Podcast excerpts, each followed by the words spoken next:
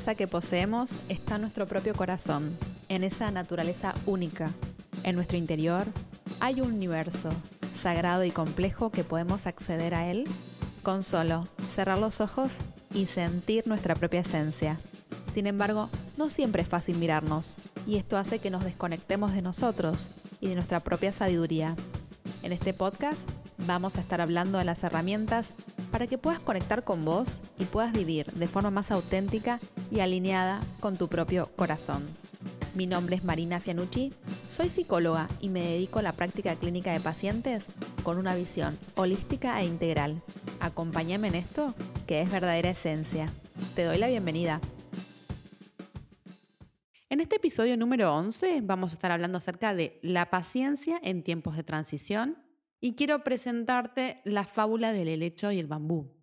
Vamos a hablar un poquito acerca de los tiempos, acerca de la paciencia, acerca de no compararnos con los tiempos ajenos y sobre todo a ser guiados por nuestra propia alma. En esos momentos donde parece que nada nos sale, en esos momentos que parece que los intervalos son enormes, bueno, este episodio puede ayudarte con todos esos temas, así que te invito a que te quedes escuchando, que el episodio comienza así.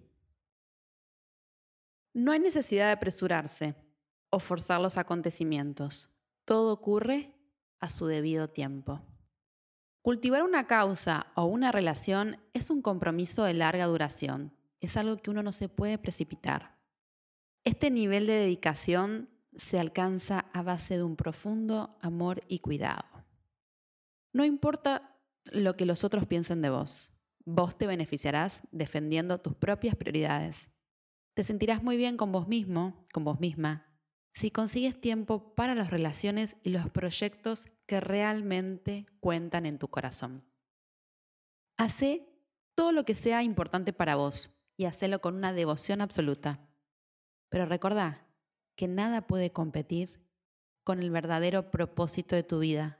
Así que no tenés por qué preocuparte, precipitarte o sentir que has forzado las cosas. Este episodio me lo han pedido muchísimo y lo observo muchísimo en clínica. Para los que no me conocen, soy psicóloga clínica, me dedico a acompañar a pacientes en crisis vitales justamente desde una visión integrativa de la psicología y me encanta utilizar fábulas, relatos y todo tipo de cosas que nos puedan ayudar a comprender determinadas situaciones y ayudarnos a sacar fuerzas de determinadas situaciones, porque hay momentos en nuestras vidas donde sentimos que estamos en una transición y que la transición dura un siglo, una eternidad y no vemos ningún tipo de fruto y vemos que los demás avanzan, avanzan, avanzan. Y muchas veces mis pacientes me dicen, fulanito ya terminó la carrera, menganito ya se mudó, eh, tal persona ya encontró pareja, como todos estos temas vitales que hoy por hoy están tan a, la orden del día, ¿no? El tema de descubrir cuál es tu verdadera vocación, poder recibirte de lo que estudies, eh, mudarte o independizarte o encontrar una pareja que sea realmente mm, significativa y muchas cosas más, ¿no es cierto? cada, cada persona está pasando por un momento particular y tiene deseos particulares, pero lo que sí, digamos que, veo como una conexión, porque cada persona es un mundo, es que se ve mucho en clínica esto de mirar mucho al otro y sentir que uno está, eh, que va lento o que la otra persona va mejor. Y viste que estamos en, en esta posmodernidad donde todo está a un clic de distancia. Abrimos el celular y es todo clic, clic, clic, rápido, rápido, rápido. Y pareciese que nuestra vida también tiene que ir rápido, pero los procesos del corazón, los procesos del sentimiento, van a su propio ritmo y es algo que uno no puede, no puede adelantar como los audios de WhatsApp o de Telegram. Por eso hoy quiero contarles un poquito acerca de la fábula del helecho y el bambú. Yo la escuché por primera vez cuando estaba en la facultad yo estudié en la Universidad de Buenos Aires y me recibí hace 11 años. Y cuando yo ingresé a la facultad, Internet no era lo que es hoy en día. De hecho, no, mm, de hecho, esta fábula creo que ni la, ni la googleé, la escuché, me encantó, quedó en mi recuerdo y años más tarde la googleé y la encontré. De hecho, ustedes la pueden googlear y la van a encontrar seguramente. Eh, y nos la leyó una profe en la Facu, porque no, es, es, muy significativa, por eso quiero, quiero leérselas. La fábula del lecho de bambú cuenta que había una persona que quiso plantar estas dos plantas en su jardín. Eh, no sé si conocen el helecho y el bambú, son eh, bastante distintos. El helecho y el bambú tienen características muy distintas. Entonces, la fábula comienza así. Hace siete años, dice esta joven, tomé unas semillas y planté el helecho y el bambú al mismo tiempo. Quería que ambas plantas crecieran en mi jardín, porque las dos me resultaban muy reconfortantes. Puse todo mi empeño en cuidarlas a ambas como si fueran un gran tesoro. Las cuidé por igual. Poco después noté que el helecho y el bambú respondían de manera diferente a mis cuidados. El helecho comenzó a brotar y a brotar y en unos meses se convirtió en una majestuosa planta que nos adornaba a todos con su presencia. En cambio, el bambú seguía debajo tierra, sin dar muestras de vida. Pasó un año y el helecho seguía creciendo y creciendo y creciendo, pero el bambú no. Sin embargo, no me di por vencida. Seguí cuidándolo con mayor esmero. Así pasó otro año y mi trabajo no daba frutos y el bambú se negaba a manifestarse. Cuando pasaron siete años, por fin vi que salía de la tierra una tímida ramita. Al día siguiente estaba mucho más grande y en pocos meses creció sin parar y se convirtió en un bambú de más de dos metros. ¿Sabes ¿Por qué tardó tanto tiempo en salir a la luz? Tardó siete años porque durante todo ese tiempo la planta trabajaba en echar raíces. Sabía que tenía que crecer muy alto y por eso no podía salir a la luz, en tanto no tuviera una base firme que le permitiera elevarse satisfactoriamente. ¿Comprendes? Eh, la moraleja de esta historia es que a veces las cosas se demoran porque están haciendo raíces y que es muy importante persistir si es algo que es algo que está, es un llamado de tu corazón, el famoso camino del corazón que hablamos en el primer episodio, si no lo escuchaste te lo recomiendo, y no perder la fe. Y que en determinados momentos de nuestras vidas o determinadas áreas de nuestras vidas, que podemos ser como el hecho, que enseguida, enseguida eh, estamos frondosos, frondosas y, enseguida crecemos, y otros lados que somos como el bambú, que requiere, que requiere otro tipo de cuidados y otro tipo de perseverancia. El bambú japonés nos enseña esto, la perseverancia. Hay algo muy interesante que, con el, que sucede con el bambú, y es que cuando cultivamos esta planta, que viene de una semillita, el bambú no crece inmediatamente. Y por más que la reguemos y la reguemos y la reguemos y la reguemos, va a salir a superficie luego de los primeros siete años. Y un cultivador inexperto pensaría que la semilla es infértil. Pero sorprendentemente, luego de transcurrido más de siete años, el bambú crece muchísimo, muchísimo en solamente seis semanas. Y que si no conseguís lo que anhelás, no desesperes, quizás estás echando raíces. Yo creo que hay determinados momentos de nuestras vidas que estamos en estas transiciones que una vez que descubrimos cuál es el camino de nuestro corazón, ya sea en cuidar una relación, cuidar un, una, eh, digamos, un estudio, una carrera. A mí no me gusta decir carrera, porque carrera parece como una maratón, ¿no? Eh, cultivar em, un proyecto de vida. Hay momentos donde se nos puede hacer muy, muy larga esa espera. Y son tiempos para germinar en nuestro interior, germinar en el interior para después dar frutos en el exterior. Y si queremos germinar, debemos meternos allí abajo, en esta tierra fértil, nutrirnos, seguir fertilizándonos, regarnos para poder crecer. Un árbol que genera frutos no depende eh, solamente eh, de los frutos, sino también depende del estado de sus raíces. Eh, no se puede pegar ninguna rama cuando se rompe todo emerge de adentro hacia afuera. ¿De qué forma vamos a capitalizar una semilla si primero no la sembramos bajo tierra, en un lugar oscuro? En un espacio silencioso, protegido, para poder expandirnos. Y debemos aceptar que esa tierra tiene que ser nutritiva, esa tierra que nos va a proteger, nos va a cubrir, nos va a anidar, hay que justamente darle fertilidad. Y es un proceso lento pero concreto Y en ese proceso oscuro es que debemos preguntarnos, ¿qué quiero hacer crecer en mí? ¿La impaciencia? ¿La intolerancia? ¿La falta de fe? ¿O quiero hacer crecer la fortaleza, la perseverancia, la paciencia?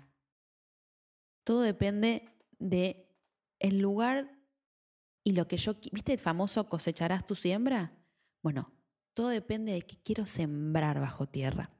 Y esto me hace acordar muchísimo a todo lo que venimos hablando, al concepto de resiliencia, al concepto de las transiciones vitales, que a veces que parece que faltan eh, siglos para que se den las cosas, y en realidad depende un poquito acerca de, de los tiempos, de tiempos que a veces ni nosotros podemos manejar.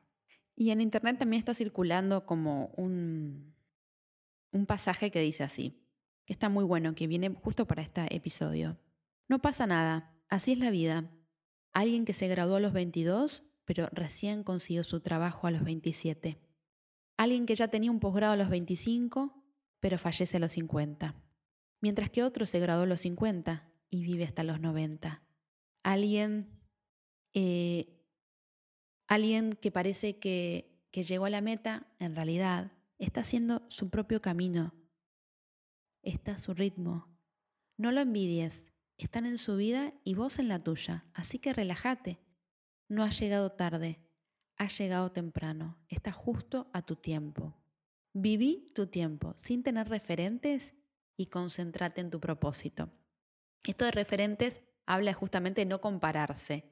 Y yo veo muchísimo, yo creo que la gente envidiosa es la gente que está frustrada, esa gente, que no, no trabaja en la propia frustración, ¿no es cierto? En vez de trabajar en la frustración y decir, bueno, ¿qué puedo hacer para que mis cosas se den?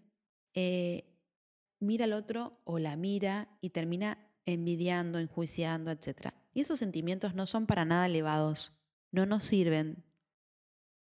Todo lo contrario. Yo creo que cuando estamos en periodos de transiciones hay que eh, prepararnos internamente para el cambio, hay que abrir nuestro corazón y no desde el happy end de Disney, ¿no? De vivieron eh, felices y contentos. Cuando yo digo abrir el corazón es, el corazón es el centro de nuestro ser. Y allí donde nosotros encontramos lo que realmente queremos, es la parte esencial de nuestras vidas. Cuando dejamos de mirar las pantallas y cuando dejamos de mirar nuestro exterior, y empezamos a mirar hacia adentro, en esta conexión con nosotros mismos, vamos descubriendo el camino de nuestro corazón. Y esto está muy de la mano de, yo creo que en la medida que uno se conecta con uno mismo, también se va conectando con la espiritualidad. Y la espiritualidad no tiene que ver con religión. La espiritualidad tiene que ver con encontrar la chispa divina que todos tenemos dentro esa chispa divina que todos y todas tenemos, pero que a veces nos olvidamos de que allí está. Y la espiritualidad, yo practico la espiritualidad consciente, que creo que nadie te puede enseñar a ser espiritual, porque vos ya sos un ser espiritual en esta tierra, tenés un espíritu. Pero a veces hay ciertas personas que nos ayudan a recordar.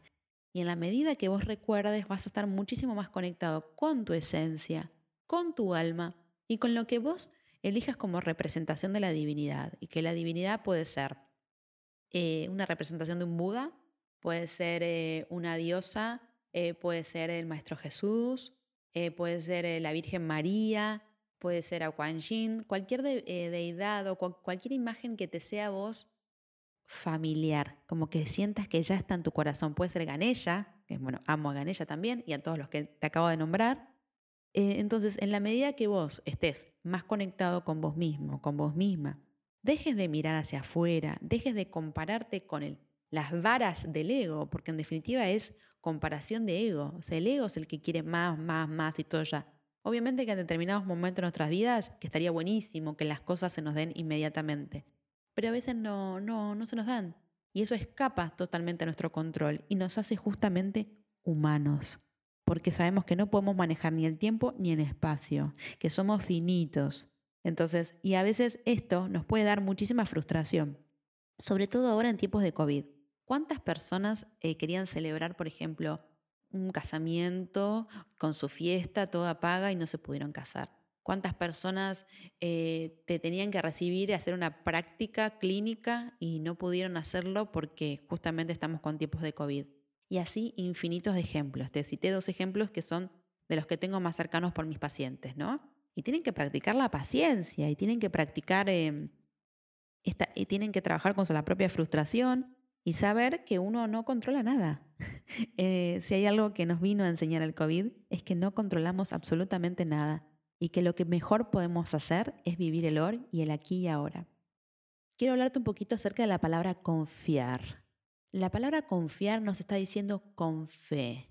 La palabra fe proviene del latín fidere, que significa confiar.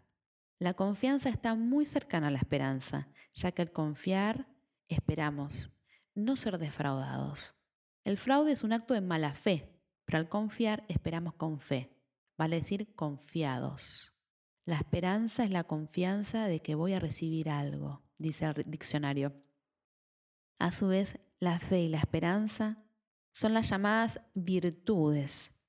Se dice que la fe es un don otorgado por Dios, pero también es posible desarrollarla. Podemos avanzar por la vida confiados o desconfiados. Podemos ser cautelosos y precavidos eh, y, en muchas eh, ocasiones liberarnos de muchos embrollos, pero tampoco pasarnos. Yo creo que hay que lograr el equilibrio justo el equilibrio justo entre la confianza y la cautela, que todos debemos desarrollar. Debemos desarrollar una prevención que nos alerte y nos aleje del engaño y una confianza que nos permita avanzar alegremente por la vida. Estos dos polos opuestos deben estar balanceados para, para poder caminar con seguridad, fe y esperanza en la vida.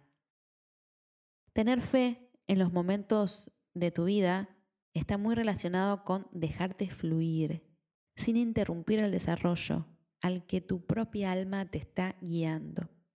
Tu alma en compañía de, yo confío en los ángeles, en compañía de los ángeles, que te están depositando esa confianza, esa confianza que guía, que te va guiando de a poquito. Y el tema de los ángeles también es muy lindo. Eh, en todas las culturas, digamos, y en todas las religiones habla de los ángeles. Yo creo lo siguiente, yo creo que más allá de esta cosa de Disney World, todos tenemos como una guía interior que nos está diciendo, nos está dando señales, que a veces no te dice, tenés que hacer tal cosa, pero que nos da esas microsincronías, las llamadas sincronicidades, estas señales desde recibir un mensaje. A mí me han llegado infinidad de señales. Un día voy a hablar todo en el podcast la cantidad de señales que recibo y de hecho las que me gusta también otorgar, porque yo después de cada sesión con pacientes siempre sacamos una cartita, una reflexión, una frase, les elijo, les hago elegir eh, páginas de mi libro al azar y siempre, siempre se relacionan con aquello que están buscando. O sea que si estás en un momento de transición, si te falta la fe, primero y principal, pensá, ¿qué es lo que querés cultivar? ¿Querés cultivar agradecimiento? ¿Querés cultivar paciencia? ¿Querés cultivar amor? ¿Lo que estás cultivando está alineado con tu deseo, con tu verdadero deseo y propósito de vida? Si es así, dale para adelante. Si es así, seguir regando esa semillita, seguir regando y nutriendo a ese suelo fértil. Y acordate del arquetipo de flor de loto. El arquetipo de flor de loto es, la flor de loto es una flor para muchas culturas muy mm, sagrada, la puedes googlear, es muy linda, nace desde el barro, nace en zonas pantanosas y cuando nace, se abre con todo su esplendor y parece que no está manchada. Justamente esa es la verdadera cualidad de la flor de loto. Y ese es el arquetipo que de alguna manera nos lleva a pensar en las situaciones donde estamos en periodos de crisis, estamos en periodos de mm, transición y podemos renacer de nuestras cenizas o podemos renacer de esa semilla fértil. Acordate lo que dice Buda. Nuestros miedos no evitan, nuestros miedos no evitan la muerte, frenan a la vida. Vos podés elegir cultivar esa semilla con amor, con confianza, con fe, con, esperanza o con frustración, con miedo, con, parálisis, con esto de no, no, no querer avanzar. Entonces está en vos realmente ser responsable de tu propia vida. ¿Qué vas a cultivar? Y para finalizar te quiero leer algo maravilloso que está en el libro de Walter Dresser, El lado profundo de la vida. Siempre te lo recomiendo, me encanta este autor. Y habla sobre el fracaso. Y dice así. Fracaso no significa que somos unos fracasados. Significa que todavía no hemos tenido un buen éxito. Fracaso no significa que no hemos logrado nada. Significa que hemos aprendido algo. Fracaso no significa que, hemos actuado como necios. Significa que hemos tenido mucha fe. Fracaso no significa que hemos sufrido el descrédito, significa que estuvimos dispuestos a probar.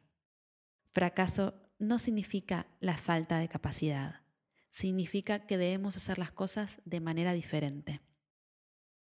Fracaso no significa que somos inferiores, significa que somos perfectos, que no somos perfectos. Fracaso no significa que hemos perdido nuestra vida, significa que tenemos buenas razones para empezar de nuevo. Fracaso no significa que debemos echarnos atrás, significa que tenemos que luchar con mayor ahínco.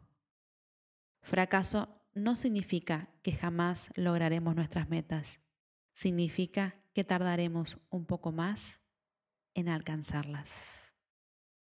Este texto maravilloso lo encuentran en el lado profundo de la vida de Walter Dresser, un genio total. Como siempre les digo, gracias por estar del otro lado, gracias por escucharme honro tu camino, honro tu proceso. Acuérdate que este es un espacio de co-construcción. Todas las dudas, consultas o lo que me quieras pedir, lo puedes hacer por mis canales digitales. Verdadera Esencia Psicología es mi Instagram. Verdadera Esencia Psicología es mi WordPress. Y mi Gmail es verdaderaesenciapsicología.gmail.com. Gracias por cada mensajito, por eh, todas estas cosas que me dicen que les encanta el podcast, que se sienten súper identificados. Les súper agradezco. Gracias por tantos lindos feedback y como siempre te digo, que tengas una maravillosa vida.